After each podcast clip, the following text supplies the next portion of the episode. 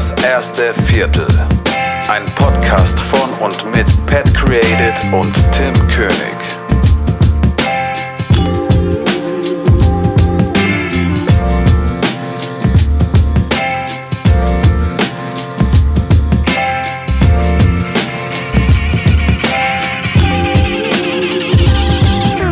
Herzlich willkommen zu einer neuen Folge Das erste Viertel mal wieder. Ähm, diesmal wieder mit einer Gastfolge am Start.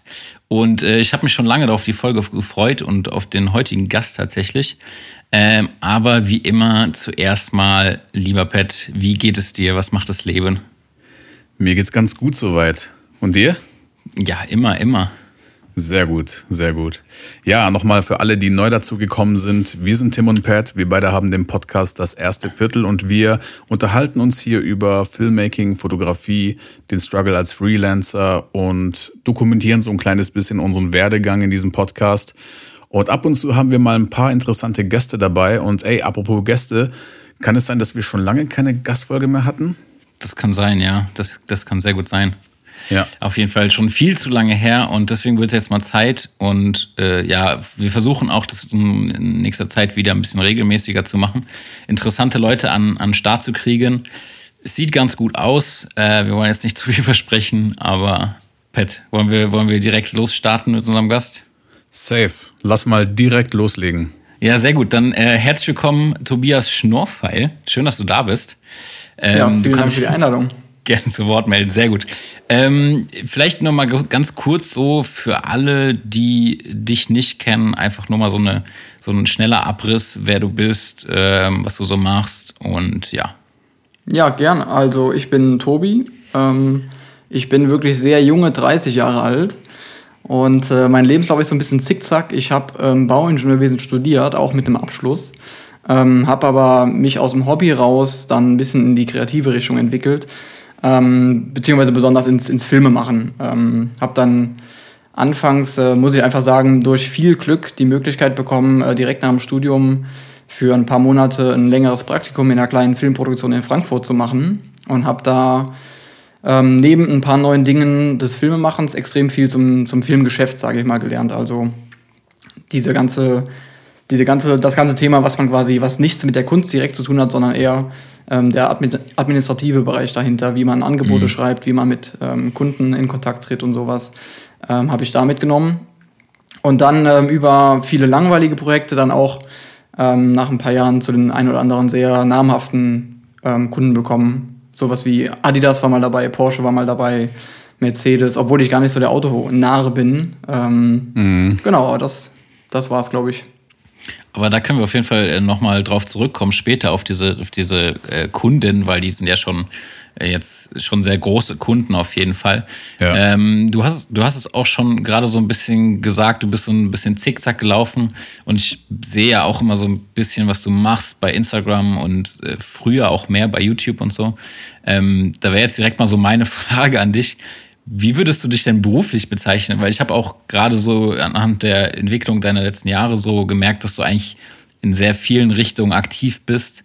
Äh, hast jetzt auch vor kurzem ein Plugin selbst entwickelt und auf den Markt gebracht und solche Geschichten. So, was, was wäre denn deine Berufsbezeichnung eigentlich? Oder wie würdest du dich beschreiben? Das finde ich, das ist immer die allerschwerste Frage, wenn, wenn mich jemand, äh, der mich noch nicht kennt, mich fragt, ach, und was machst du so? Ähm, weil dann muss ich immer ausholen. Also es ist, äh, ich, ich würde mir wünschen, dass ich es irgendwie mit zwei Wörtern beschreiben kann, aber ähm, so ist es äh, nicht, in Klammern leider. Ähm, genau, also primär würde ich sagen, bin ich irgendwo visueller, visuell kreativer, also nicht nur Filmemacher, auch Fotograf. Ähm, letztes Jahr habe ich so, oder beziehungsweise eigentlich schon vor zwei, drei Jahren habe ich ein bisschen angefangen mit Animationen. Letztes Jahr da ein bisschen äh, in, ins 3D-Rendering reingeschaut und würde sagen, ich habe auf jeden Fall auch äh, einen gewissen Anteil an Unternehmerader. Ähm, mhm. Weil, weil mich, also ich finde es generell irgendwie einfach toll, Projekte ins Leben zu rufen. Die müssen am Ende nicht mal unbedingt was Kreatives sein. Ähm, ich habe ja auch schon ähm, so eine Charity-Aktion äh, hier in der, also in der Region, wo ich herkomme, die wir drei Jahre in Folge gemacht haben, die jetzt äh, im, in diesem Winter leider ausgefallen ist, auch wegen Corona. Ähm, aber das hat wenig mit Kreativität zu tun, sondern das war halt eine wohltätige Aktion. Ähm, genau, also irgendwie visueller Kreativer, Unternehmer, ähm, ja, so. Siehst du, das ist es, das, meinte ich, genau, das meinte ich. Ich, ich kann es leider nicht irgendwie kürzer beschreiben, ich würde es mir wünschen. Also wenn, ja, wenn ja. euch was einfällt oder wenn irgendjemand, der zuhört, der irgendwie eine tolle Beschreibung hätte, gerne her damit. Ja, im Grunde genommen so, wir, wir, sagen mal so ein bisschen so den Ausdruck Creative Head, einfach, dass du dich halt, ja, dass du in jeder mhm. Richtung irgendwie so ein bisschen kreativ einfach äh, unterwegs bist. Ich fand übrigens auch die, die Sachen, die ich in letzter Zeit bei dir auf dem Profil gesehen habe mit den äh, 3D-Render-Sachen und so, auch dein letztes Video bei YouTube war, glaube ich, so, ein, so eine mhm. Render-Geschichte, fand ich sehr, sehr cool und moody auf jeden Fall. Cool, freut mich. Ja, auf jeden Fall.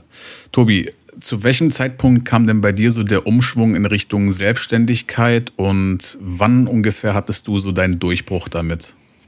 Ähm, genau, also vielleicht mal den ersten Teil der Frage, wann kam dieser Umschwung? Also es ist ja wirklich irgendwie ein starker Kontrast von Bauingenieurwesen, was ja was sehr Technisches, was sehr Handfestes mhm. und auch irgendwo, ähm, ich sag mal, sicheres, nicht im Sinne von sicher, sicheres Arbeitsleben, sondern es ist ein sehr sehr sicheres äh, Umfeld, weil Ingenieur, da ist ja alles auf, auf, den, auf die Nachkommastelle genau, es muss alles sicher sein und so. Ja. Und dann zu diesem Kreativen, was ja wirklich sehr frei ist, äh, Regeln brechen ist eigentlich die Regel und sowas. Ähm, das kam bei mir wirklich aus dem Hobby und das war nie, dass das wie so ein Schalter war, der umgelegt wurde, sondern das war, das war wirklich ein fließender Übergang. Okay. Dass ich äh, auch während des Studiums noch ähm, immer häufiger eben dachte so, ach komm, jetzt am Wochenende machst du noch mal was, äh, schnappst dir mal die Kamera ähm, und, und machst irgendwas. Und äh, bei mir war auf jeden Fall ein großer, äh, ein großer Einfluss war bei mir tatsächlich Vimeo. Ähm, das ist ja diese andere Videoplattform neben YouTube.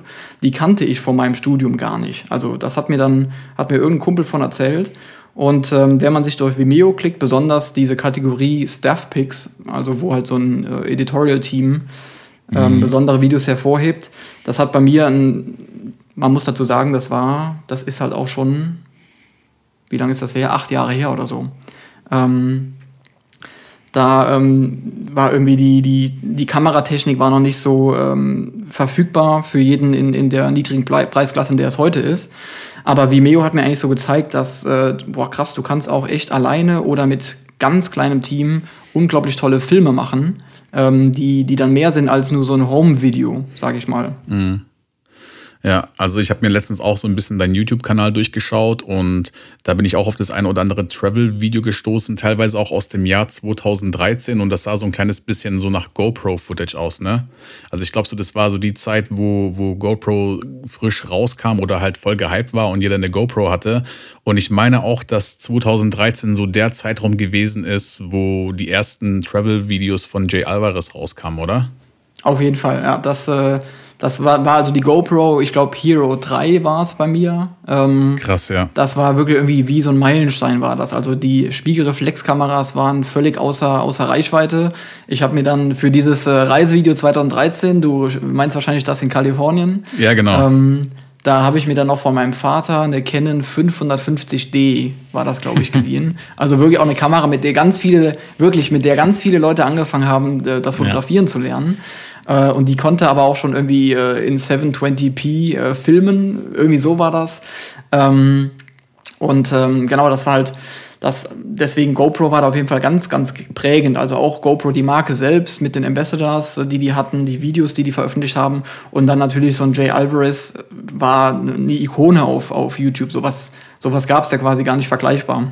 Ja, ja, auf jeden Fall wo wir gerade schon bei diesem Thema so Travel, Filmmaking und so sind.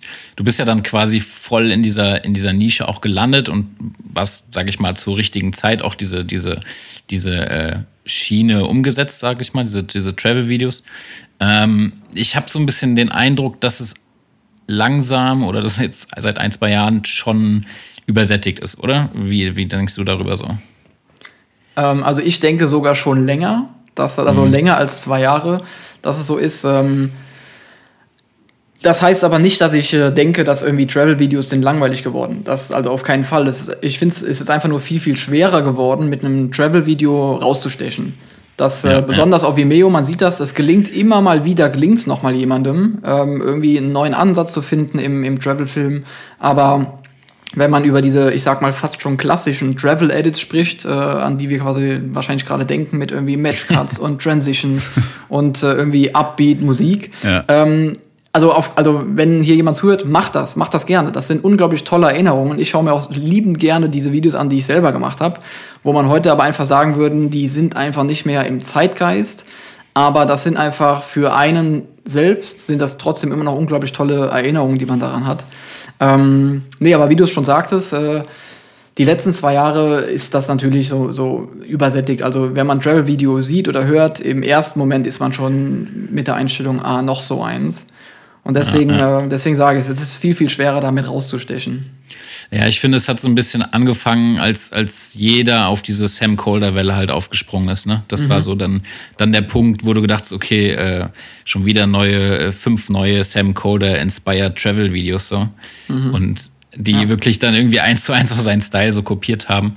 Und dann muss man auch wieder sagen, so wie du sagst, also gibt es immer mal wieder welche, die rausstechen. Also mir ist jetzt zum Beispiel ähm, das, das Island-Video vom, vom Paul Hüttemann, der auch bei Vimeo, glaube ich, das hochgeladen hat, ist mhm. mir so ein bisschen zum Beispiel im Kopf hängen geblieben.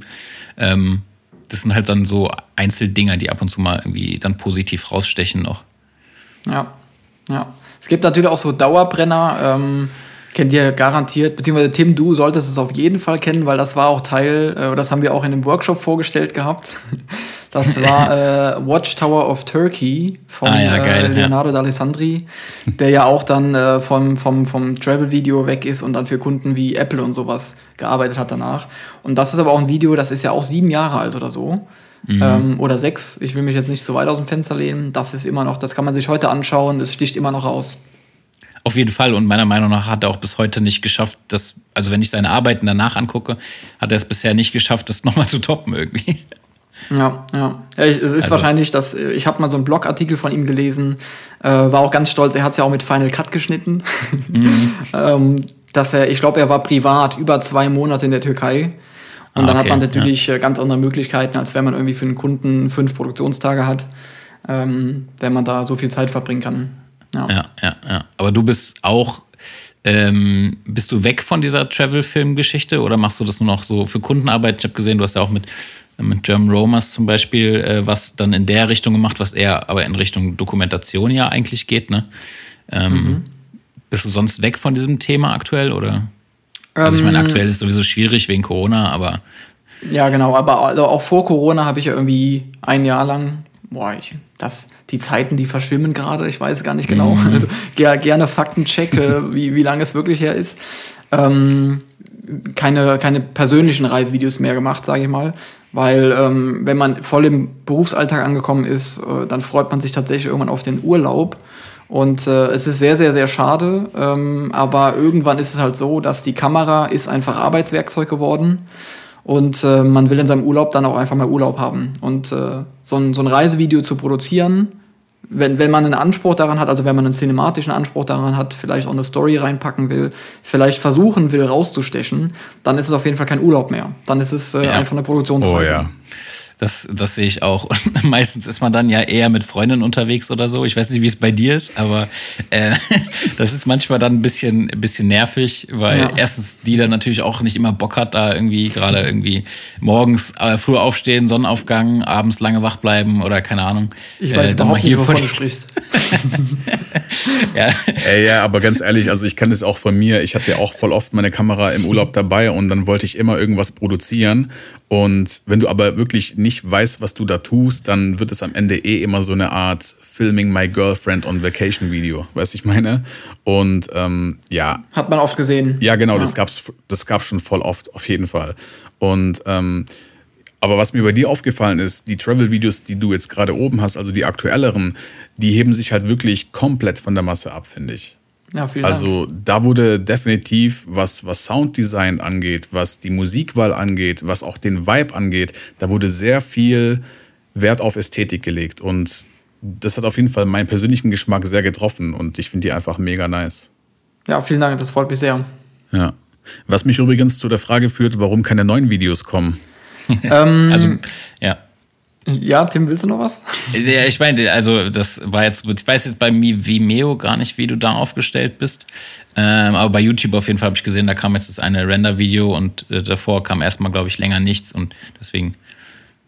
Ähm, genau, also ich habe viele, viele, viele, viele ähm, Projekte auf meiner Ideenliste, also auch persönliche Videoprojekte, die ich umsetzen will. Ähm, bei den meisten ist es aber so, dass, ähm, dass es aktuell sehr schwer ist, die umzusetzen, weil fast alle davon benötigen eine Crew, äh, also eine gewisse Größe von Crew. Und ähm, gerade wenn, also das ist, werden halt No-Budget-Produktionen und dann äh, sich um Hygienekonzept zu kümmern. Und ab einer bestimmten oh, ja. Größe braucht man ja, glaube ich, auch aktuell Corona-Koordinator ja. und sowas äh, bei Produktionen. Das, den Schuh will ich mir privat gerade nicht anziehen. Aber ähm, genau, das, äh, das, das, äh, der Renderfilm, der kam ja Ende September, Anfang Oktober, glaube ich, raus. Und ähm, ich, ich hatte ja Corona im November dann. Äh, Ach, ich habe es okay. überstanden, aber dementsprechend war dann erstmal Quarantäne und, äh, Krass. und ähm, dann ja auch äh, Lockdown Light, der dann verlängert wurde und sowas. Deswegen jetzt also im letzten halben Jahr gab es wenig die Möglichkeit dazu. Also soll natürlich nicht klingen wie eine Ausrede. Man hätte ja jederzeit irgendwas zu Hause produzieren können und sich ein Konzept dafür überlegen können.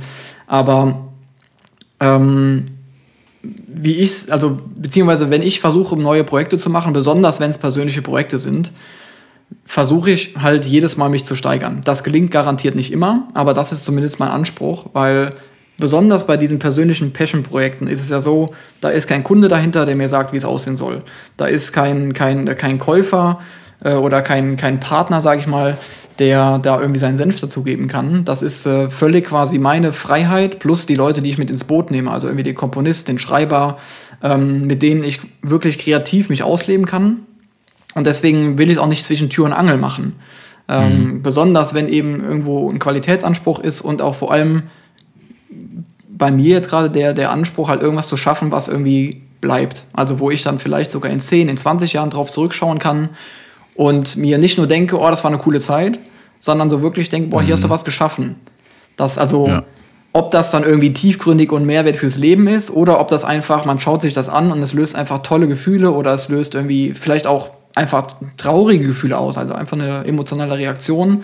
Wenn das mhm. Bestand hat über 10, über 20 Jahre, dann würde ich sagen, dann habe ich, äh, dann hab ich mich äh, getoppt. Oder auf dann, jeden Fall. Dann bin ich auf einem guten Weg. Ja, safe. Kannst du sagen, in welche Richtung diese Projekte gehen? Sind die eher so in, in Kurzfilmrichtung? Ist mal was anderes? Oder auch wieder eher Reisevideos und solche Geschichten? Ähm, genau, also erstmal der Begriff Kurzfilm ist ja sehr weit gefasst. Das kann ja irgendwie drei Minuten, das ja. kann auch 30 Minuten sein. Ähm, aber genau, also viele davon sind was Narratives, also mit, mit einer mhm. Erzählung. Ähm, ob's, ich habe auch ein paar ähm, Dinge auf der Liste, die tatsächlich mal mit Schauspielern wären. Aktuell habe ich mhm. ja immer nur mit ähm, mit Freunden oder mit Influencern oder mit Models gearbeitet, aber ich würde gerne mal mit Schauspielern arbeiten, um auch ähm, Live-Action, also auch mit, mit äh, Dialogen, ähm, ja, die ja. man auch im Bild sieht. Sowas würde ich sehr gerne mal machen. Ähm, also viel Erzählerisches, aber auch so das ein oder andere Experimentelle, würde ich sagen. Ähm, wobei die experimentellen Ideen, die kommen eher dann irgendwo aus einer Richtung, dass ich technisch was ausprobieren will. Also ähm, ich meine, ich habe ja, ich habe immer versucht, auch bei diesen Travel-Videos immer irgendwas Technisches einzubauen, was nicht so, nicht so, äh, nicht so ist wie so eine Zoom-Transition, die man sich einfach copy-pasten kann, mhm. ähm, sondern irgendwas, wo man schon so ein bisschen Arbeit reinstecken muss. Zum Beispiel das eine Ding ist ja dieser Drone-Flip, ähm, der ja dann auch einige Male äh, zu sehen war in anderen Videos. Ähm, genau, aber da habe ich so ein paar Dinger, eins ganz groß auf der Liste mit, wo ich sehr viel mit Licht mal spielen will. Mhm. Aber noch nicht zu viel dazu. Ich bin gespannt auf jeden Fall. ja, da sind wir auf jeden Fall gespannt. Also ich habe mir selbst auch mal vorgenommen, so ein bisschen mehr in die Richtung Kurzfilm zu gehen und auch mit Schauspielern zu arbeiten. Aber ich wüsste jetzt nicht, außer bei Schauspielschulen, wo ich jetzt irgendwie nach Darstellern suchen soll. Vielleicht könnten wir uns ja da mal austauschen, vielleicht weiß ja irgendwas. Aber ja, ich finde es relativ schwierig, irgendwie Schauspieler für, für, für so ein freies Projekt zu gewinnen. Ja, ja, also das, ich habe noch keine Schauspieler. Ich habe mir so eine Liste angelegt, wo ich über Instagram äh, Schauspieler herausgefunden habe, Deutsche. Ähm, die ist noch nicht besonders lang. Das, äh, ich will, bevor ich Leute anschreibe, will ich mir sehr klar über das Konzept sein, dass, dass ich ähm, auch was pitchen kann, weil gerade bei einem persönlichen Projekt, wo ich kein Budget zur Verfügung stellen kann, ähm, muss, ich sag mal, muss mein Pitch so stimmen, dass ich Leute dafür begeistern kann, ähm, ihre mhm. Zeit und ihre Energie da reinzustecken. Ja, klar. Ähm, aber was, was ich mir mal vorgenommen hatte, ist, auch aus dem Aspekt, es sind Low-Budget- oder No-Budget-Projekte, dass ich einfach mal äh, an, an, an Film- oder an, an Schauspielstudentengruppen gehe. Und ja. ähm, da einfach mal irgendwie so ein, so, ein, so ein Open Casting oder sowas mache. Sowas habe ich auch noch nie gemacht, also mal Schauspieler zu casten. Das wäre auch sicherlich eine Möglichkeit, weil ich glaube, gerade da sitzen ja auch die, die jungen Talente, die ähm, ja auch was für Portfolio brauchen. Genau, ja. Ja, stimmt. Ja, wir sind auf jeden Fall mal gespannt, was da in Zukunft kommen wird. Ähm, Tobi, vorhin ist der Name German Romers gefallen. Ähm, du warst ja ein paar Mal mit denen unterwegs und daher die Frage, arbeitest du denn öfter mit denen zusammen? Und wenn ja, wie ist denn da überhaupt die Zusammenarbeit mit denen entstanden? Ähm, genau, ich habe wenn ich mir recht erinnere, vier Projekte gemacht mit, äh, mit Teilen der German Romers. Also für die, die es nicht kennen, die German Romers sind ein Fotografenkollektiv aus Deutschland, die besonders äh, Landschaft, Outdoor und Reisefotografie ähm, machen. Und äh, das war 2017, glaube ich, war ich das erste Mal mit einem Teil, mit, ich glaube, fünf waren es, fünf von ihnen, ähm, in den französischen Pyrenäen für eine Produktion für Olympus, äh, der Kamerahersteller Olympus. Da ging es darum, ähm, dass, also beziehungsweise Olympus platziert ihre Kameras als sehr, ähm, wie sagt man, beständig, als sehr robust.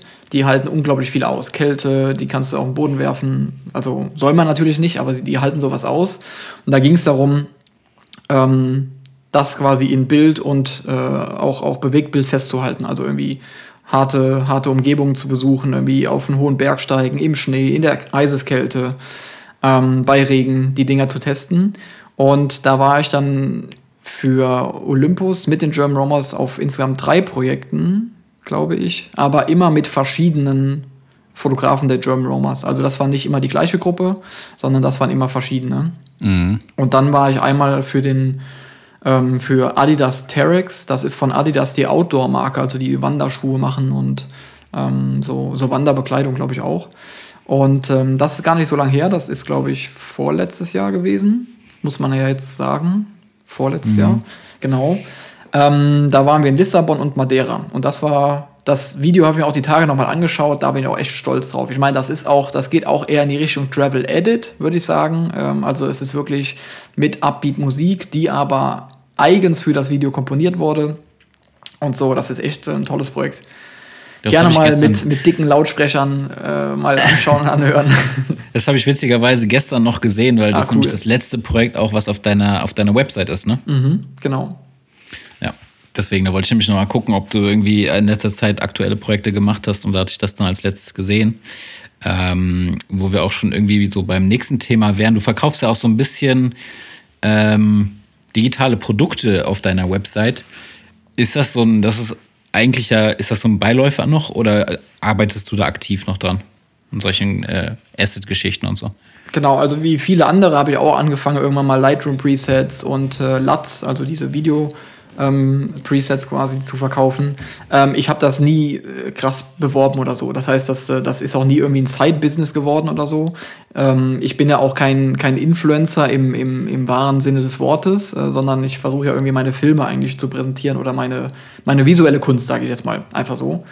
Und ähm, habe aber dann ähm, den ewig lang nicht gepflegt, diesen Online-Shop, und hatte auch irgendwie keinen Bock mehr drauf. Und dann habe ich irgendwann mal alle Produkte rausgenommen und dann wieder reingeschoben. Und dann dachte ich mir, irgendwann letztes Jahr im Sommer, ähm, mhm. weil das, also muss man einfach ganz ehrlich sagen, das ist natürlich super irgendwie attraktiv, wenn man es schafft, so einen Online-Shop aufzubauen, der dann äh, quasi während du nicht arbeitest, Geld abwirft. Ähm, Fall, ist, ja, ja, ist ja völlig klar. Also wenn man wenn es schafft, sowas aufzubauen und irgendwie ein bisschen äh, automatischen Traffic darauf zu bekommen, das ist natürlich dann auch irgendwo für die, für die eigene Tasche ähm, interessant, muss man ja gar nicht äh, verschweigen.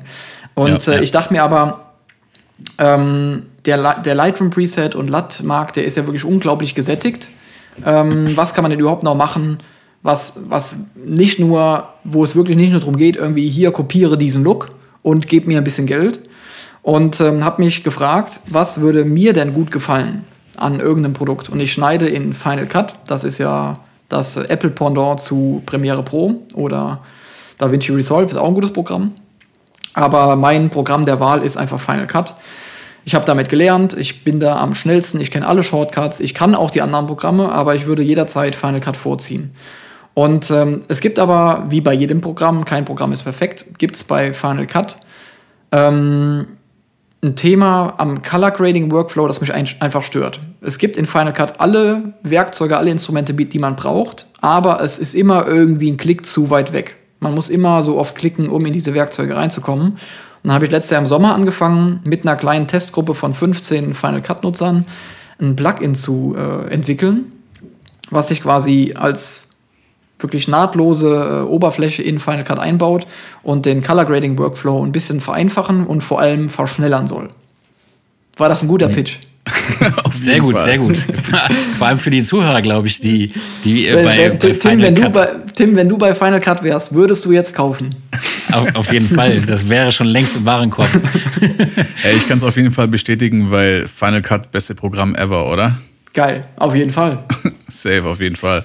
Ja, ich hätte da jetzt noch eine Frage gehabt, die hast du aber gerade wunderbar selbst beantwortet, und zwar, was sich dazu bewegt hat, dieses Plugin zu entwickeln. Aber ich stelle einfach gleich die nächste Frage, und zwar, wo bekomme ich denn dieses Plugin her? Ähm, ich ich habe das bewusst mal, das läuft nicht auf meiner Website, weil ich mir dachte, ja, es würden wahrscheinlich ein paar Leute kaufen wegen meinem Namen. Aber, wie ich eben schon gesagt habe, ich will ja irgendwas entwickeln, was den Leuten wirklich hilft. Das heißt, ich will die quasi nicht zum, zum Kauf bewegen, weil das von mir ist, mhm. sondern weil das ein gutes Tool ist für Final Cut. Und das, also das glaube ich wirklich. Ich benutze das auch selber mhm. und ich will das auch verbessern. Ich will das weiterentwickeln. Das heißt, sendet mir alles Feedback, was ihr habt, alle Kritik, alle Ideen. Ähm, mhm. Das läuft aktuell auf einer Website, die ist über Shopify gebaut, die heißt 24frames.store. Also 24 Frames wegen 24 äh, Bilder pro Sekunde, Cinema-Standard. Schön, dass du das nochmal erklärt hast. Ja, ja, ja. Ach, deshalb und heißt es so? Spaß. Ja, genau. Und dann Punkt Store, S-T-O-R-E. Cool. Da findet man das. Der Pet war übrigens auch einer deiner Test-User. Also Ach, echt? Äh, ah ja, du hast mir das weitergeleitet, ne? Genau, genau. Ach, cool. Und ähm, deswegen, vielleicht kannst du dazu auch nochmal was sagen. Pet, du hast du hast sie ja getestet und hattest, glaube ich, auch ein Feedback geschrieben, wenn ich mich jetzt richtig erinnere. Ja. Ein sehr ausführliches Feedback sogar. Ja, also ich hatte ja die Möglichkeit gehabt, das Plugin äh, als einer von wenigen zu testen und mir war bloß am Anfang gar nicht so richtig klar, welche Zielgruppe das bedienen soll. Aber ich fand den Gedanken an sich, Color Grading schnell und einfach zu ermöglichen, schon ganz nice und ich habe das dann eine Weile getestet und ähm, habe dann sogar auch ein paar Optimierungsvorschläge geschrieben in dem Feedback, glaube ich. Ich wusste jetzt aber nicht mehr ganz genau, was das war. Aber mhm. ähm, so an sich finde ich das schon ganz nice, wenn du schnelle, also schnell gute Ergebnisse erzielen kannst. Ja, gerade wenn du jetzt irgendwie ein Projekt hast, was du schnell delivern musst, dann ist dir mit so einem Plugin, was so leicht zu bedienen ist, schon ganz gut geholfen, muss ich sagen. Ja, geil. Das freut mich. Also vielleicht nochmal ähm, um anzufügen, wenn hier jemand zuhört, der absolut professioneller Color Grader ist, das ist nicht für dich. Das, also, das ist, also ich, das ist ganz, ich positioniere das Produkt ganz klar nicht für irgendwie äh, Profis, also Profi-Koloristen. Ja, das war die Frage, die, die ich mir gestellt Profis, hatte. Genau, die, die Profis, die haben ihren Workflow, äh, die können mit ihrem Workflow arbeiten. Das ist ja, also wenn du Profi geworden bist, dann ist das ja, bist du das nicht erst seit gestern, sondern das bist du seit Jahren. Du hast seit Jahren daran gearbeitet und du hast deinen Workflow schon verfeinert und schon optimiert. Und für, für diese Leute ist es, glaube ich, das Allerschwerste, denen ein Tool zu bauen, was, äh, was, die, was deren Workflow sofort verbessert. Weil ja, die ja. haben seit Jahren sind die in ihrem Workflow eingearbeitet. Das ist, die haben so einen großen Pain, quasi ihren Workflow zu wechseln, dass äh, das Produkt, was du da baust, das muss unvorstellbar wirklich sein. Ja. Deswegen, das hier richtet sich wirklich eher an die Anfänger und Fortgeschrittenen die sagen, entweder ich habe gar keine Ahnung von Color Grading und will mich vielleicht auch gar nicht damit auseinandersetzen. Für die ist das Tool unglaublich gut, weil es ist so, ja. es, ist, es sieht aus wie Lightroom. Die meisten, äh, also Lightroom ist recht einfach zu bedienen im Vergleich zu Final Cut. Die werden sich da zurechtfinden. Es gibt so ein paar hilfreiche Slider wie diesen D-Log-Slider und äh, den Cinemo-Slider, dass man sich gar nicht erst stundenlang Tutorials anschauen muss, sondern einfach mal starten kann. Aber auch für die Fortgeschrittenen ähm, die, dann, die dann, ich sag mal, einfach einen schnelleren Workflow für, ihr, für ihre ähm, Kolorierung haben wollen. Man kann sich selbst auch eigene Presets erstellen in, in diesem Ding und das von einem Clip auf den anderen kopieren und so. Ähm, genau, aber ganz klar würde ich das sagen, das ist nicht für, für Vollprofis. Ich würde so zielgerichtet so ein bisschen ähm, vielleicht formulieren für die Leute, die mehr wollen, als einfach nur irgendeine x-beliebige Lat auf ihr Footage zu slappen, sozusagen. Ein bisschen mehr selbst dran arbeiten wollen, aber jetzt noch nicht die größten Profis sind, ne? So, so in der dazwischen quasi. Genau, ja. Und da aber auch auf jeden Fall, also ich habe selbst einige Lats, ich benutze auch ab und zu Lats. Ich will da gar nicht irgendwie Lat haten oder so, aber ein Lat ist halt, ein LUT ist nicht flexibel. Also du kannst bei einem LUT im besten Fall mal die Intensität einstellen, aber das war's auch schon. Das äh, kann von sehr großem Vorteil sein, wenn du ein LUT hast, was genau auf dein Footage passt, was genau auf deine, vor allem auf deinen Belichtungsstil passt mhm. und auf die, die äh, Belichtungssituation. Es kann aber auch so sein, dass das überhaupt nicht passt. Und dann fällt es dir eben ja. schwer, dieses LUT anzupassen, weil du musst dann auf das LUT oben drauf weitere Farbbearbeitungen ähm, drauflegen, was dann quasi auch irgendwann am Codec zehrt. Besonders wenn, besonders wenn, äh, wenn man eine Kamera hat, die, die, besonders wenn die Einsteiger oder die leicht fortgeschrittenen nur eine Kamera haben, nur mit Anführungszeichen. Das soll natürlich nicht heißen, dass das was Schlimmes ist. Äh, ich habe bis, bis, äh, bis quasi vorgestern, sage ich jetzt mal, auch noch mit 8-Bit gedreht. Aber da ist das natürlich gut, wenn man so ein Tool hat und ein bisschen Flexibilität. Ja, das ist so ein, das ist ja auch immer so eine Riesendiskussion, die hatten wir auch schon öfter im Podcast, dass immer dieses ähm, x-beliebige LUTs verkaufen und Lightroom-Presets verkaufen, das ähm, ähm, ist gut, sage ich mal, auf der einen Seite. Das Problem ist ja aber, dass halt viele der, der Endnutzer dann mit diesem, mit diesem schnellen, guten Look kreieren, ja, das gar nicht hinbekommen. Und ähm, weil, weil einfach die, das war eine andere Lichtstimmung, andere Farbprofile, etc., etc. Also das Bild sieht eigentlich niemals so aus, wie bei der Person, die dir dann das Produkt verkauft hat, sozusagen. Und das ist ja irgendwie auch immer die Schwierigkeit dahinter, ähm, dass die Leute das dann sehen und denken, okay, damit sehen meine Bilder oder Videos halt genauso geil aus, aber im Endeffekt ist es dann eigentlich gar nicht so. Und wir hatten auch schon öfter mal im, im Podcast so das Thema, dass viele dann ihre, ihre Lightroom-Presets oder solche Geschichten dann halt mit bewerben, so das mit dem, mit dem Slogan, so das passt für jedes, für jedes Foto und für jedes äh, Footage und sieht immer gut aus. Mhm. Und das ist ja eigentlich dann mal so gesehen eine Lüge. Ja, ey, also wie du gerade eben gesagt hast, wir hatten das ja schon ein paar Mal hier im Podcast und ich finde es halt mega unverschämt, wenn sich irgendwelche Influencer hinstellen und behaupten, sie hätten mit ganz viel Liebe und Arbeit irgendwelche Presets entwickelt, obwohl die mit Fotografie überhaupt gar nichts am Hut haben, ja.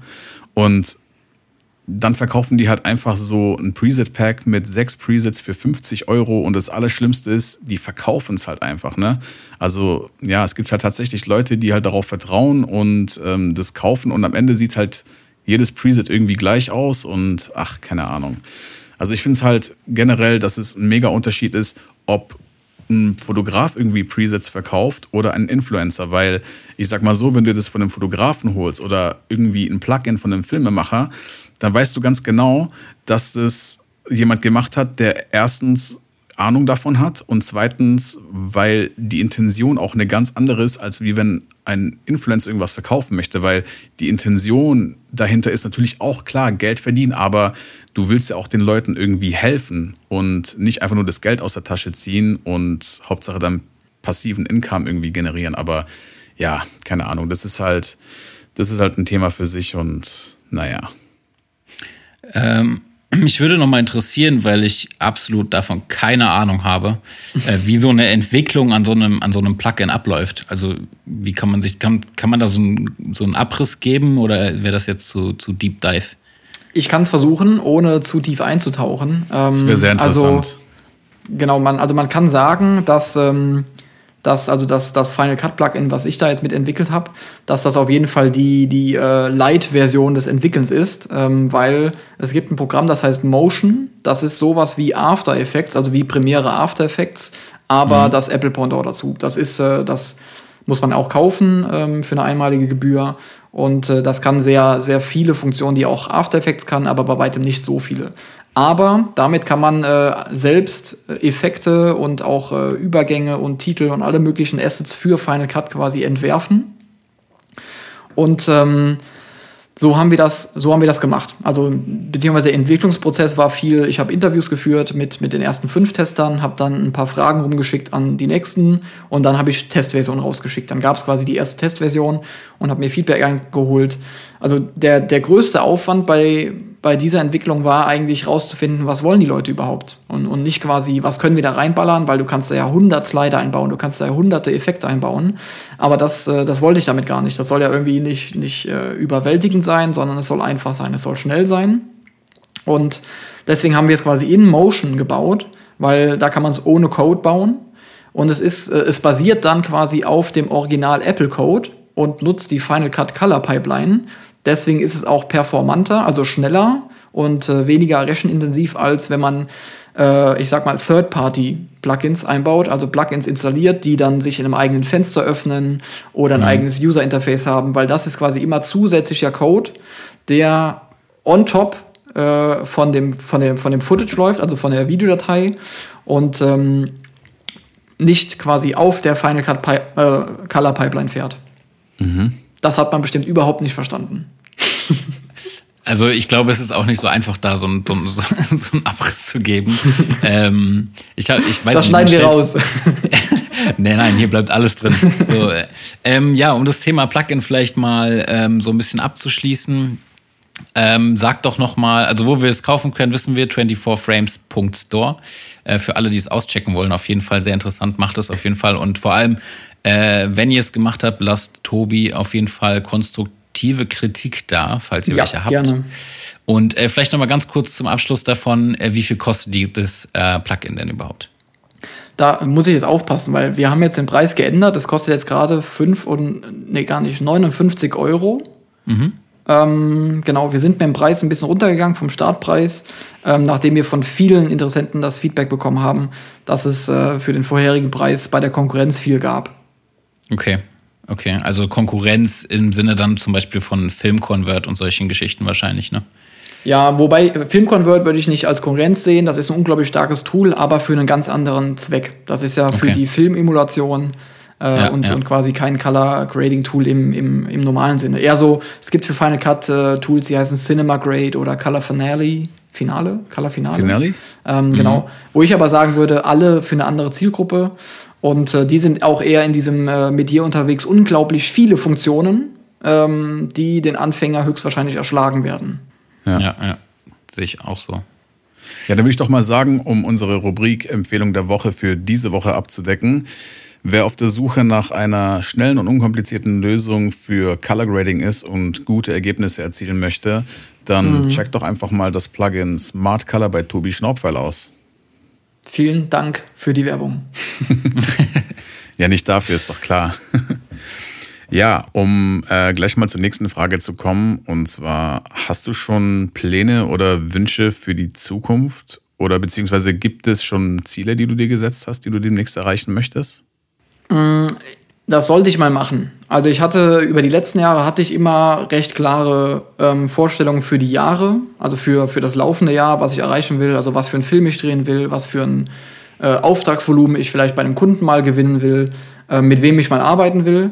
Ähm, aber jetzt aktuell fehlt mir da leider, und das, das, also das muss ich einfach mich mal hinsetzen und mir mal Gedanken darüber machen ähm, und das vor allem mal irgendwie terminieren. Also ich meine, das ist jetzt irgendwie Productivity Talk. Äh, Ziele erreicht man nur, wenn man sich quasi eine Strategie dafür auslegt und auch wirklich Schritt für Schritt äh, sich äh, vor Augen führt, auch mit genauen Deadlines, wann man sowas macht, weil sonst erreicht man diese Ziele nicht. Ja, klar. Und so einen Fahrplan habe ich gerade leider nicht. Ich habe halt, ich habe Wünsche auf jeden Fall. Ich habe Träume.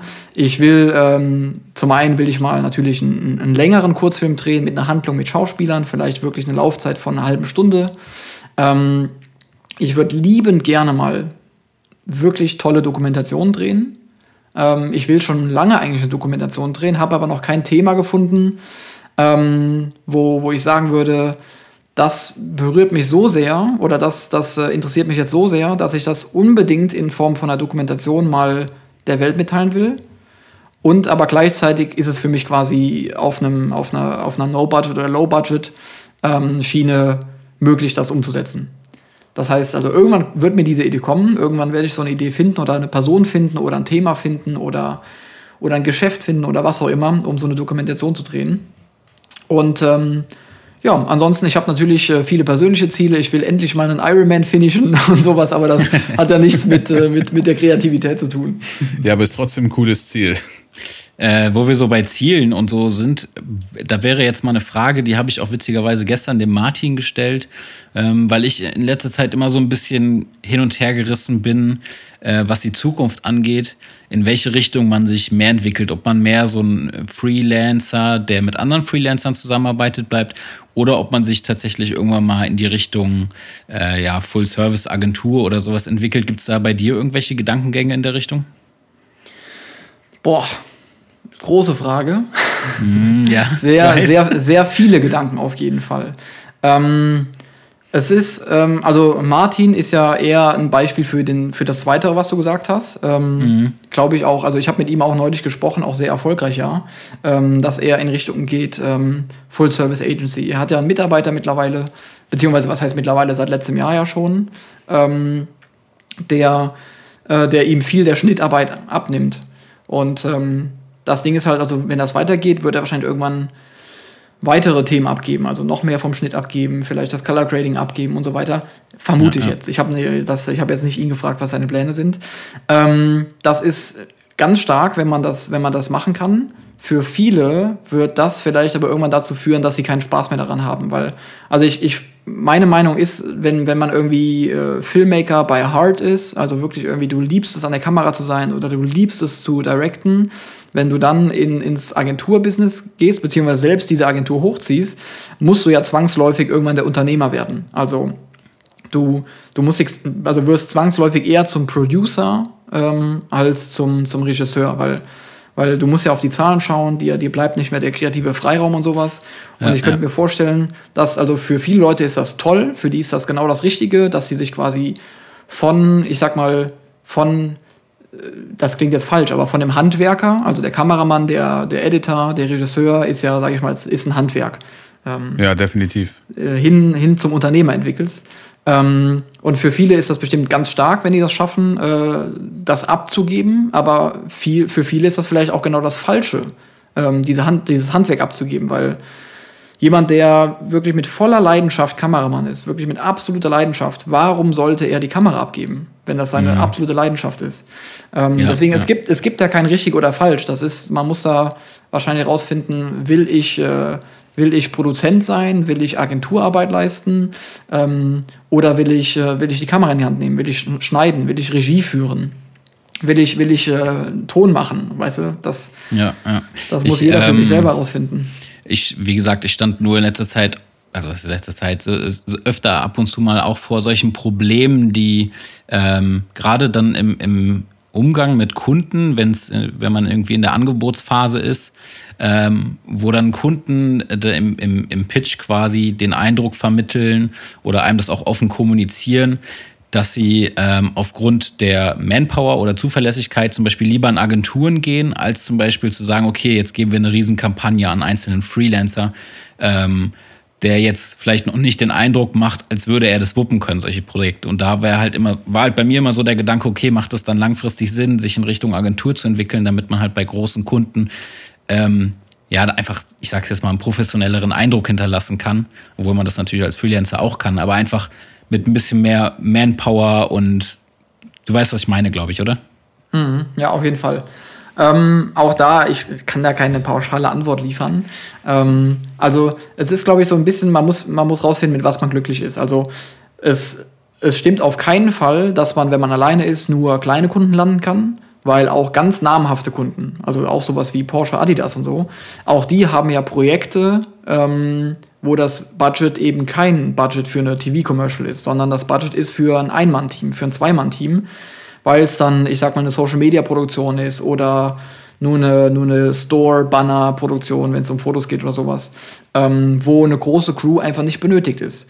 Es gibt mhm. dann aber auch äh, ganz klar Kampagnen, wo ich meine, hier in Deutschland ist natürlich irgendwie Jung von Matt und sowas, diese ganz großen Agenturen, ähm, die werden wahrscheinlich auch zum Teil bezahlt wegen der Sicherheit, dass die auf jeden Fall liefern können, was gebraucht ist. Und da, das sind ja dann nicht nur, da ist ja dann nicht nur ein Filmteam und äh, ein Schnittteam und, und was auch immer, sondern da kommt ja dann auch ähm, die große Konzeptphase mit rein. Und dann muss man irgendwie, wenn es um Kunde XY geht, muss man natürlich auch ein, ein gewisses Marktverständnis für, für den, für den äh, Markt des Kunden quasi entwickeln, damit man ein Konzept darauf entwickeln kann, was den Kunden auch glücklich macht, beziehungsweise was dem Kunden auch hilft. Weil es gibt natürlich einmal diese, diese Welt, wo man Videos macht, die tolle Emotionen einfach nur ähm, vermitteln, aber es gibt halt auch einfach Werbevideos, die werbewirksam sein müssen. Das heißt, die, die müssen für den Kunden so einen Mehrwert generieren. Das heißt, besonders im E-Commerce geht es ja meistens um, um eine, eine Steigerung der Sales. Also dass halt, dass die Verkäufe dadurch angeregt werden. Ja, es, kann ja. aber auch ein, es kann aber auch ein Video sein, das war jetzt in den letzten Jahren, hat man das ganz oft gesehen, dass das ein Video war, um das Image aufzupolieren. Wenn es irgendwie mhm. darum ging, umweltfreundlich oder Diversity. Ähm, oh, ja. Aber genau, bei diesen, bei diesen größeren Produktionen gehen viele Kunden wahrscheinlich dann lieber zu einer Agentur, weil sie wissen, da sind viele Köpfe, die, die sich die Arbeit teilen können, die viele verschiedene Einblicke haben. Da ist ein Experte fürs Konzepting oder ein Expertenteam fürs Konzepting. Und, ähm, und jedes Handwerk wird quasi in einen Experten vergeben. Das ähm, ja, ja. bei einer bestimmten Größe oder bei einer bestimmten Gewichtung von einem Projekt macht das dann einfach Sinn, zu einer Agentur zu gehen. Klar. Aber das heißt nicht, dass per se Agentur das Ziel sein sollte. Mhm, ja, es ist, äh, man befindet sich öfter halt in so einem, in so einem Zwiespalt. Ähm, also ich habe es jetzt ak aktuell halt mit einem Projekt zum Beispiel, was mit, mit Jack Wolfskin ansteht, ähm, die ich irgendwie so in letzter Zeit so ein bisschen betreue als Videograf, irgendwie was ganz Cooles, ähm, wo ich aber dann einfach das Gefühl bekomme, dass die, was komplexere Projekte angeht, dann eher an Agenturen gehen zum Beispiel, mit denen sie natürlich auch schon Erfahrung gesammelt haben. Ja, ähm, ja. Äh, da würde ich aber trotzdem noch, du hast eben schon äh, Kunden wie Porsche und Adidas, die du schon betreut hast, angesprochen. Deswegen, und das ist, glaube ich, auch ein ganz interessantes Thema, so für viele, die bei uns zuhören, wie man denn an solche Kunden als, ich nenne es jetzt mal One-Man-Show oder als Freelancer, ähm, da rankommt. Wie, wie, wie hast du das geschafft? Lief das über Agenturen oder über deine, ähm, über quasi Social Media oder wie, wie ist das zustande gekommen? Ähm, immer unterschiedlich. Boah, ich sag so oft M, ne? Ähm, und hm, das fällt mir jedes Mal auf. Und wir ich, doch auch. und ich, und ich denke mir jedes Mal danach, Mann, warum hast du das wieder gemacht? nee, das, ähm, ja, siehst du schon wieder. Das kommt äh, immer drauf an, auf den Kunden. Ähm, zum Beispiel bei Olympus war es so, da haben wir, da gab es keine Agentur, die dazwischen geschaltet war, beziehungsweise die mhm. Agentur waren die German Romas. Also ah, okay. die Fotografen, ähm, die ja auch ein Management in Berlin haben, glaube ich. Boah, nimmt mich nicht beim Wort, ich glaube es über die das äh, dann abgewickelt wurde. Also ich habe das Angebot an die German Romas gestellt und die haben das dann quasi wie eine Agentur weitergeleitet, waren ah, aber okay. ja selber auch Fotografen ausführend. Das heißt, es war viel agiler und viel schneller als ähm, herkömmliche Agenturen. Bei ja, Porsche ja. lief es zum Beispiel über eine Agentur aus Stuttgart, glaube ich. Stuttgart, glaube ich. Ähm, Die haben mich angeschrieben per E-Mail, die haben meine Videos gesehen auf YouTube. Äh, also die Agentur, beziehungsweise ich glaube, damals war es so, dass die Werkstudentin, ich hatte nämlich nachgefragt, und ich glaube, die Werkstudentin äh, ist mir auf YouTube gefolgt und hatte mich dann bei dem Projekt vorgeschlagen. Dann wurde ich angefragt, Angebotsphase, und habe dann den Zuschlag bekommen dafür. Bei den German Romas lief es über Instagram. Ich kannte die noch nicht persönlich, habe mit einigen von denen aber schon mal geschrieben gehabt. Also so, ach cool, du bist da und dann hat es aber nie geklappt. Und für das erste Projekt für Olympus, was dann in den Pyrenäen waren das, wovon wir eben schon gesprochen hatten, da hat es dann mal geklappt. Und das, äh, ich glaube, man kann, man kann natürlich immer diese Kaltakquise machen, dass man E-Mails rausschreibt, dass man Telefonate rausschreibt. Ich habe kein einziges Projekt jemals direkt über Kaltakquise bekommen, habe aber Projekte äh, ich sag mal, indirekt durch Kaltakquise bekommen. Das heißt, ich habe per Kaltakquise Kontakt aufgenommen, es kam kein Projekt zustande, von, von wegen kein Interesse gerade, äh, Jahresbudget ist schon verplant.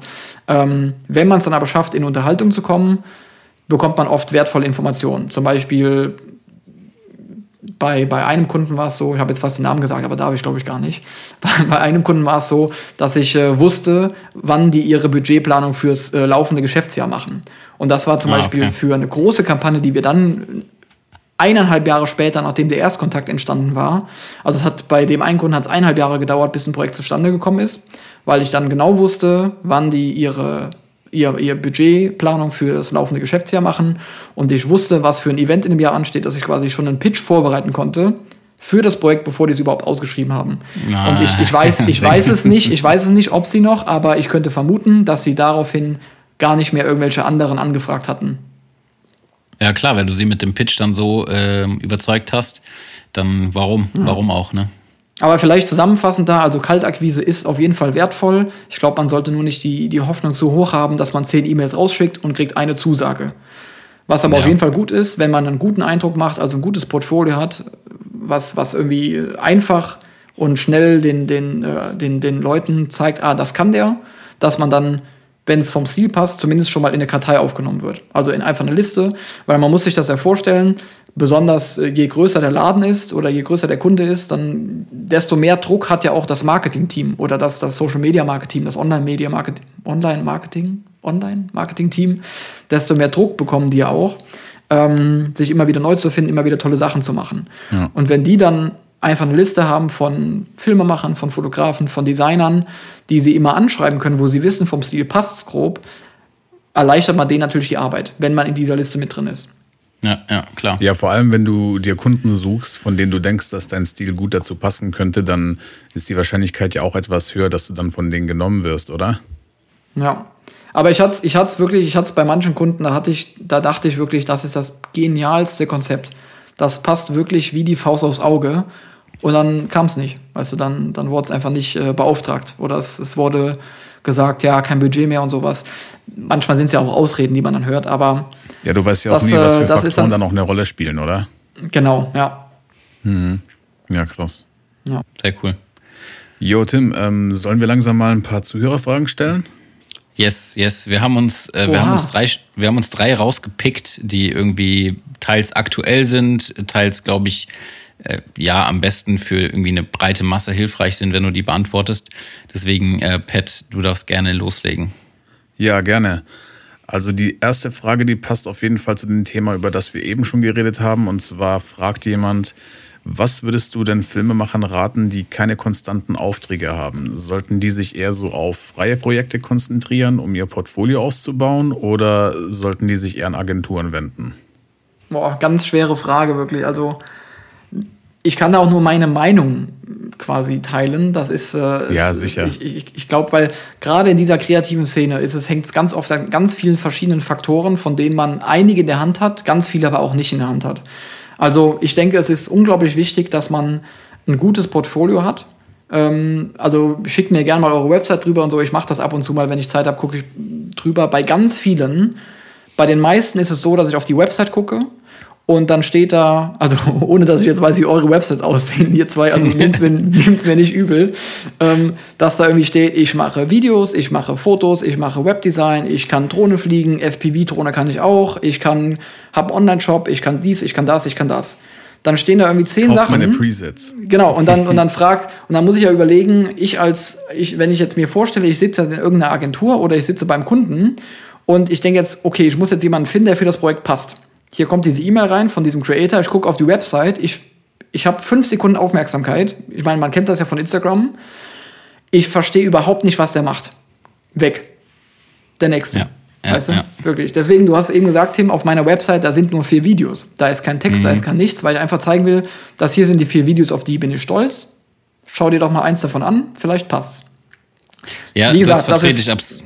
Ja, ja, ich vertrete das auch absolut und ich kann dich beruhigen. Äh, unsere Websites sehen nicht so aus, bieten nicht tausend Dienstleistungen an. Ähm, und ich bin auch da ein Freund von, ähm, dass weniger mehr ist da tatsächlich, weil ich weiß nicht, ganz oft klatschen Leute auch ähm, Projekte auf die Website, einfach nur um Masse zu schaffen, die sie aber vielleicht gar nicht mehr vertreten oder gar nicht mehr deren ähm, Skill-Level äh, ähm, ja, verdeutlichen, sage ich jetzt mal, die irgendwie dann schon ewig her sind oder so, Hauptsache auf Masse äh, produzieren, das macht, das macht wirklich keinen Sinn, da bin ich voll bei dir. Ja, ja. Nee, also einmal so das Portfolio halt irgendwie einfach klar haben. Also auch, man sollte natürlich auch keine Arbeiten in sein Portfolio packen, wo man gar nicht für beauftragt werden will. Also ja. deswegen habe ich zum Beispiel auf meiner Website nicht dieses Porsche-Video, weil ich meine, Porsche ist ein ganz starker Kunde, aber ich möchte eigentlich keine Automobilhersteller mit meiner Website ansprechen. Weil ich, ich, ich bin einfach, dazu, ja. Ich muss aber dazu sagen, dass mir das sehr gut gefallen hat, weil, ohne jetzt hier irgendwie schleimen zu wollen, weil ähm, das irgendwie mal was anderes war. Also mhm. gerade so diese, diese Verbindung mit deinem ursprünglichen Stil, so diesen Travel-Videos und so. Es war so ein bisschen Travel-Lifestyle-mäßig. Ähm, und man hat auch deutlich, finde ich, in dem Video deinen Stil gesehen. Also gerade cool. was auch diese Passagen mit den Fastcuts angeht und so, fand ich mega cool. Äh, man merkt auf jeden Fall, dass du dir auch Gedanken gemacht hast. Und deswegen finde ich es eigentlich schade, dass du nicht mehr in dem Bereich machst, weil du, du könntest da ein bisschen frischen Wind reinbringen, auf jeden Fall. Ja, freut mich riesig. Obwohl ich, ich habe echt kurz. Auf, ja, sorry. Sorry, ganz kurz, ich muss leider kurz unterbrechen, weil da wir gerade beim Schleimen sind, ich muss mich leider jetzt auch kurz einschleimen. Und zwar habe ich vorhin das Video Story of Her Life auf deinem YouTube-Kanal gesehen. Mhm. Und ich muss sagen, Alter, kranke Scheiße. Also als ich das gesehen habe, dachte Geil. ich mir so. Freut mich riesig ey, wirklich, also ich dachte mir so, das ist Kunst. Ich weiß zwar nicht, wie du darauf gekommen bist, auf diese Idee, aber das ist wirklich geisteskrank. Und ich finde, dieses Video, das spiegelt so ein kleines bisschen auch so den Wahnsinn im Künstler wieder. Weißt du, was ich meine? ja, ja, also können wir, können wir gerne drüber sprechen. Vielleicht machen wir erst das, äh, das Ding mit dem, wie, wie kriege ich, äh, wie komme ich an Kunden. Aber ja, ja, schreib dir das mal auf, lass uns da gerne gleich drüber sprechen. Erzähle ich gerne was zu. Ja, auf jeden Fall. Ähm, genau, also vielleicht, um, um das schneller abzuhaken, also einmal Portfolio muss klar sein, was, was willst du überhaupt haben. Dann auf jeden Fall Social Media machen. Also ich meine jetzt nicht irgendwie völlig wild und jeden Tag 13 Mal auf, auf Instagram posten, aber poste auf Instagram einfach die Bilder, auf die du stolz bist, poste das, was du, was du machen möchtest. Schreib vor allem mit anderen Kreativen. Dass, also du musst keine, du musst keine 10.000 Follower aufbauen, du musst auch keine 5.000 Follower aufbauen. Aber es ist einfach so, jeder schaut sich dein Instagram-Profil mal an äh, ja. vor, vor der Produktion. Deswegen, also es sollte irgendwie clean sein, ähm, und es muss ja gar nicht, muss ja gar nicht groß irgendwie famous sein oder sowas. Ähm, genau, und dann Leute anschreiben, also E-Mails schreiben, ist auf jeden Fall gut. Wie eben schon gesagt, man sollte nur nicht die Erwartung zu hoch setzen, dass man direkt von der E-Mail einen Job bekommt. Aber je mehr Leute von dir wissen, dass es dich gibt, weil wenn du nicht Instagram-famous bist oder YouTube-famous bist, wie sollen die Leute von dir erfahren? Gerade die Agenturen, gerade die die äh, kleineren Firmen bei dir in der Stadt oder sowas, wenn die nicht von dir wissen, können sie dich auch nicht beauftragen. Deswegen einfach irgendwie es schaffen, dass man irgendwo ein bisschen auf den Radar kommt. Ja. Ansonsten, ich bin durch, also an viele Projekte bin ich dann auch tatsächlich einfach mal über Connections geraten, wo ich einen Fotografen kannte, der hat es mir dann weitergeleitet oder ein Filmemacher konnte nicht. Ich habe auch schon viele Projekte weitergeleitet, die ich dann nicht umsetzen konnte oder nicht wollte oder keine Zeit hatte. Ähm, mhm. Man muss im ständigen Austausch sein. Man kann sich da nicht irgendwie wie so ein Einsiedler zurückziehen, wenn, wenn man keine Follower hat und nichts, dann erfahren die Leute ja nie von einem. Deswegen E-Mails ja, schreiben, ja, ja. Texte schreiben, einfach mal anklopfen überall. Voll. Ja, das ist auch das, was ich immer, also trotz dieser ganzen Social Media Welt, die auf jeden Fall wichtig ist, ähm, ist irgendwie diese soziale Kompetenz, die man mitbringen muss und einfach das Socializen allgemein, Kontakte knüpfen, immer noch das A und O, egal wie viel sich tatsächlich in dieser Social Media Welt bewegt irgendwie. Ja.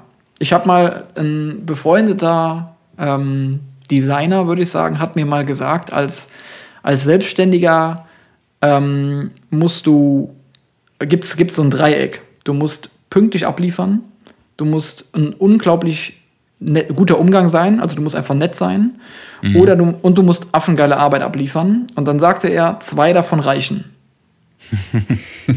ja, ja, kann ich vertreten, ja. Sehr gut. Ja. Das ist sehr gut, ja. Äh, dann lass uns doch mal auf das ähm, Story of Her Life sprechen, ähm, was ja dann irgendwie nochmal so ein krasser Umschwung bei dir auf dem Kanal dann auch war, weil es dann auch in diese äh, Rendergeschichte geht. Ähm, ja, was, was kannst du dazu sagen? Das äh, letztes Jahr, also 2020, ähm, kam ja die, die Corona-Situation im März irgendwann. Und ich hatte vorher so unglaublich viele Sachen anstehen. Ich wollte dahin äh, traveln oder irgendwas da machen und hier was machen. Das ging plötzlich alles gar nicht mehr. Ähm, in Bayern war das auch so, dass man dann irgendwie nur noch zu zweit sein durfte und gar keinen mehr sehen durfte. Und dann war das irgendwie, dass ich mich so unglaublich erdrückt gefühlt habe oder auch, ich sag schon, fast schon kreativ deprimiert, weil ich irgendwie mit meiner Kamera oder meiner Kamerasammlung, muss man ja eigentlich sagen, nichts machen konnte. Und ähm, beziehungsweise man hätte ja auf jeden Fall was machen können, aber ich habe es irgendwie nicht gepackt. Ich war irgendwie niedergeschlagen, ich war nicht kreativ motiviert, die Kamera in die Hand zu nehmen und bin dann ein bisschen durch Zufall irgendwie über dieses Thema 3D-Rendering gestolpert. Für die, die nicht wissen, was das ist, das im Prinzip äh, Animieren im dreidimensionalen, also Pixar-Filme und sowas, die, das sind 3D-Renders. Und besonders für den Unterbereich fotorealistisches Rendering, also dass man es schafft, dass ein Render so aussieht, als wäre es eine Fotografie, also als wäre es echt gewesen. Und habe mir dann so, ich hatte überhaupt keine Ahnung davon, also wirklich überhaupt keine Ahnung davon. Habe dann erstmal YouTube-Tutorials geschaut, habe ganz stark davon profitiert, dass ich ein bisschen After Effects kann.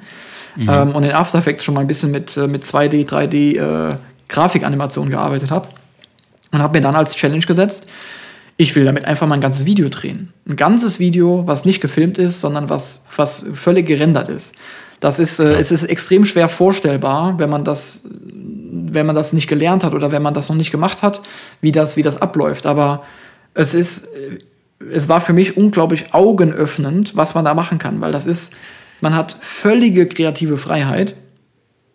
In, in dem Sinne, man kann mit Lichtern machen, was man will, man kann mit Kameras machen, was man will, man kann, man kann äh, eine Blende einstellen von 0,4, die es in echt gar nicht geben würde. Aber das kannst du da machen. Du kannst da wirklich alles machen. Wahnsinn. Du kannst, äh, du kannst Kameratrackings, du kannst Zoomfahrten, du kannst alles machen, was du willst. Ich muss es wiederholen, man kann alles machen, was man will. Der ganz Ja. große Nachteil daran ist aber auch, wie das ja gerade im, in, in diesen Travel-Filmen oder Instagram-Fotos ist, es gibt keine Lucky Shots. Also es, es kann keinen zufällig perfekten Sonnenaufgang geben. Weißt du, weil du, du musst vorher diesen Sonnenaufgang bauen. Du musst ihn vorher Ja, ja. entwerfen oder du musst ihn da reinziehen. Ähm, das ist so ein bisschen der Nachteil daran. Und ähm, wer, also, man kann sich dieses Video mal kurz anschauen, ohne zu spoilern. Äh, es, es, ist so, es ist so ein Loop. Also es, es wiederholt sich so die, die Szenerie. Und das war einfach was, wo ich dachte, das ist was, das kann ich nicht mal in, also das kann ich filmemacherisch mit meinen Möglichkeiten, mit meinen Budgets und sowas kann ich das nicht umsetzen. Weil dafür bräuchte man so einen Motion Control Roboter, die unglaublich teuer sind, allein schon in der Miete. Und ähm, deswegen dachte ich, ey, komm, das ist eigentlich mal ein Experiment. Also auch da vielleicht so ein bisschen, ich hatte es vorhin mal gesagt, bei diesen experimentellen Dingern kommt es irgendwo aus so einem technischen Anreiz, irgendwas zu machen, was so, einen- so einen technischen Hintergrund hab, hat. Und dann habe ich viel mit Mischa gesprochen, Mischa Kunze, ein guter Freund von mir, der ein unglaublich talentierter Schreiber ist. Also ich sag, ich habe ich hab ihn ein paar Mal schon auf Instagram in meiner Story gefeatured, da sage ich immer, er ist ein Word Wizard, also wirklich, er ist ein Zauberer, was er mit Wörtern machen kann. Ein viel besserer Schreiber als ich. Ich hatte in Deutsch immer eine 5 in der Schule, was sicher auch äh, an, der, an der Motivation und Arbeitshaltung lag. Und ähm, habe mit ihm lange telefoniert und über dieses Projekt gebrainstormt und da kam das dann irgendwann dabei raus. Also das ist kein, kein Verdienst nur von mir, das ist auf jeden Fall eine kollaborative Leistung gewesen. Ja, deswegen gut, dass du die Person auch auf jeden Fall, wenn da noch andere Personen äh, mit dir dran gearbeitet haben, kannst du die auch gerne erwähnen. Was ich aber noch mal dazu sagen will, ich weiß nicht, mit was für einem Programm du da jetzt gearbeitet hast, aber jeder, der schon mal vor so einem Programm gesessen hat, was 3D-Renderings machbar macht, also zum Beispiel sagen wir jetzt Blender, was eine Free Software ist, ähm, der weiß, wie komplex sowas ist. Und falls ihr das nicht wisst, ladet euch das mal runter, öffnet das Programm. Ihr, also ich finde, man ist erschlagener als bei jeder Videoschnitt-Software oder After Effects, After Effects, was in diesem Programm halt möglich ist. Und das ist wirklich krass. Und ähm, also auch gerade, ich sehe es immer wieder auch im Automotive-Bereich, was da auch möglich ist mit 3D-Renderings, die teilweise komplette Studioproduktionen ersetzen können und so. Das ist schon echt heftig. Ja, ja, es ist auch tatsächlich in Blender gemacht, der ganze Film. Ah ja, okay. Sehr Ja. cool. Also Free Software, ladet es euch mal runter. Gibt es auch unzählige Tutorials für. Wie viele Stunden hast du da gebraucht, um dich da reinzuarbeiten? Boah, ganz schwer zu sagen. Ähm, weil ich, also ich habe im März, Ende März angefangen, letzten Jahr. Und wann kam das Video? Ende September. Wow. So, also, okay. also etwa ein halbes Jahr. Natürlich nicht Vollzeit, also am Wochenende, Ja, ja. unter der Woche abends. Ich meine, bei mir ist das so, wenn ich irgendwas so unglaublich stark finde oder so mich so dafür interessiere, dann äh, vergesse ich plötzlich alles andere. Also dann war ich nicht mehr beim Sport und so Sachen, äh, um, um mir diese Tutorials anzuschauen und Sachen zu, ähm, zu lernen damit. Ich mache auch, glaube ich, irgendwann mache ich halt mal auf Instagram eine Story, wo ich so die, die ersten Renders zeige, wie, wie, so, wie meine ersten Renders aussahen, dass die Leute nicht so demotiviert sind, wenn sie nur das Video sehen. ja, auf jeden Also Fall. Finde ich ganz stark und ich glaube, das wird in den nächsten Jahren, das wird unvor, also es ist wirklich, ich muss es nochmal wiederholen. Man kann alles machen, was man will. Man hat so, man, es ist unvorstellbar und das ist die, selbst die kleinen, kleinen Laptops, äh, die man heutzutage hat, die können das Programm bewältigen. Also das wird noch ganz, ganz cool in der Zukunft, was man da machen kann. Ja, auf jeden Fall sehr, sehr viele Möglichkeiten. Ja, ist auf jeden Fall eine Materie für sich und sehr interessant das Ganze. Ja, Jungs, ich würde mal sagen, wir kommen zu unserer letzten Zuhörerfrage. Und zwar fragt jemand, sogar aus gegebenen Anlass, Tobi, was sagst du zu der neuen Clubhouse-App? Ja, also auf jeden Fall erstmal Hype. Ich hatte selbst unglaublich FOMO, am Sonntag war das. ähm, bin dann zum Glück äh, ziemlich schnell da reingekommen von einem, von einem Freund von mir, der hatte mich dann reingelassen, da war ich überrascht.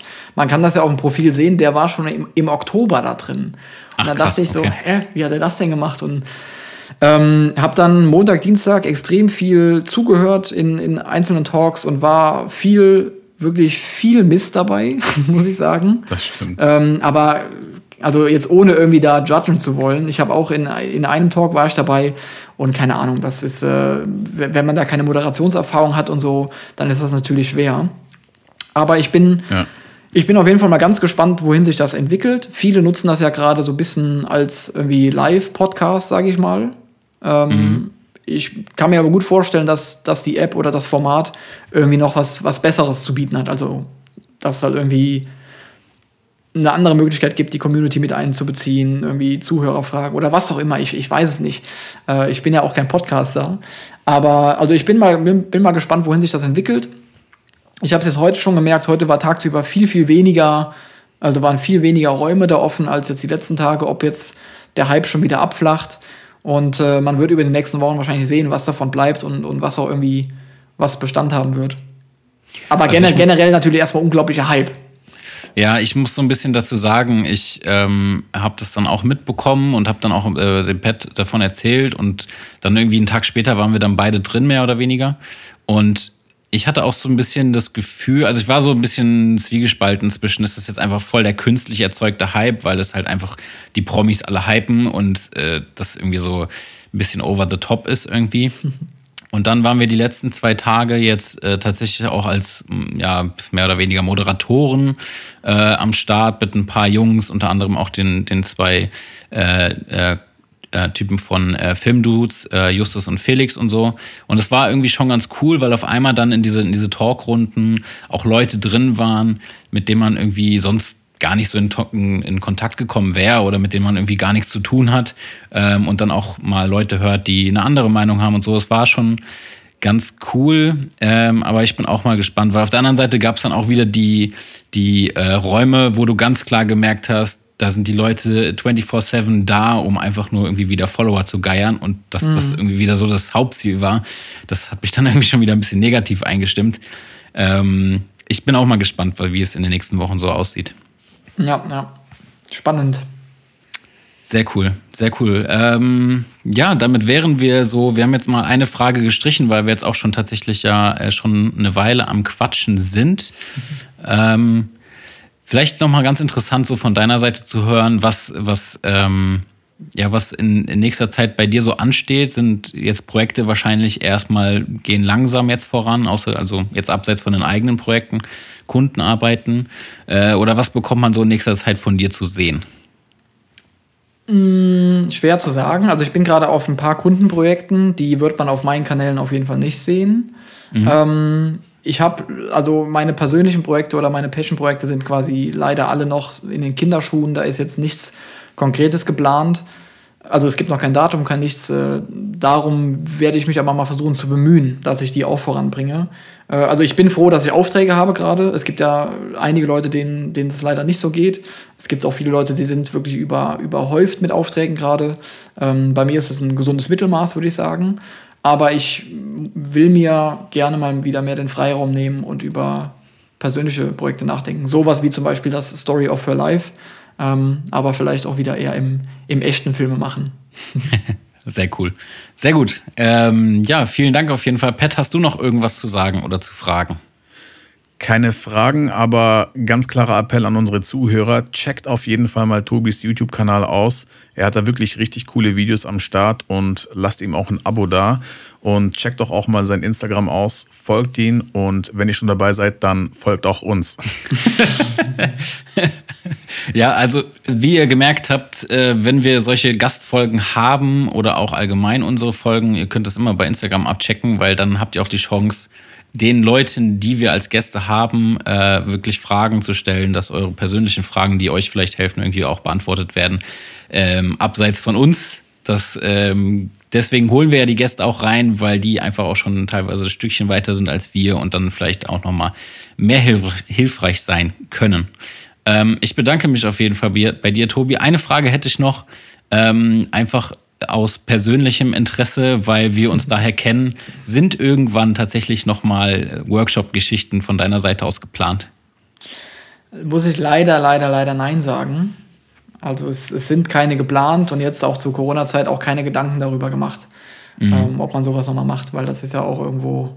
Ist ja kein Thema. Momentan kann man eh nicht viel planen, aber ähm, ich fand, ähm, Ihr habt das damals eigentlich sehr gut gemacht. Und äh, vor allem einfach dadurch, dass irgendwie so die Connection ähm, zu dir und zu Martin äh, zustande gekommen ist und wir heute, heute dann immer noch so ein bisschen Kontakt haben, finde ich auf jeden Fall sehr cool. Und äh, deswegen, ja, vielen Dank für das Gespräch. Vielen Dank, dass du hier als Gast dabei warst. Ähm, ja, super, cool von euch. Danke für die Einladung auch. Ich hoffe, ich habe nicht zu viel und zu wirr gesprochen und hoffe, dass hier die Zuhörer auch ein bisschen was mitnehmen konnten. Bestimmt, bin ich mir sehr sicher.